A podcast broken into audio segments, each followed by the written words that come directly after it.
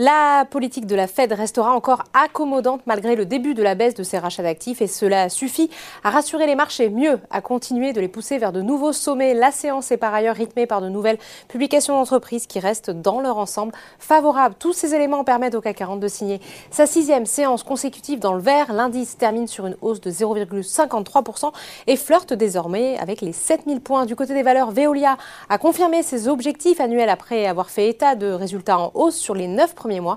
Le titre avance de 4,24%, plus forte hausse de l'indice. L'académie sur le marché obligataire profite au secteur de la tech avec Dassault Systèmes qui progresse de 2,39% et ST Micro de 2,24%. Le luxe soutient également l'indice. Hermès signe un nouveau record à 1442 euros. Société Générale progresse de 1%, soutenu par l'annonce d'un quasi-doublement de son bénéfice net à 1,6 milliard d'euros au troisième trimestre, grâce notamment à la baisse des provisions pour créances douteuses liées à la pandémie. À l'inverse, les autres valeurs bancaires de la cote recule pénalisé par la détente sur les taux longs. BNP et Paribas perd 1,34%. Crédit Agricole lâche 1,32%. Le Grand déçoit et perd 1,61%. Plus forte baisse à la clôture après un relèvement d'objectifs annuels jugé trop timide. Sur le SBF 120, Solution 30 accuse la plus forte baisse. Le groupe est pénalisé par un recul de son chiffre d'affaires au troisième trimestre. A contrario, de Richebourg est toujours recherché et s'offre une hausse de plus de 5%. Enfin, on termine comme chaque jour par les marchés américains au moment la clôture parisienne, la bourse de New York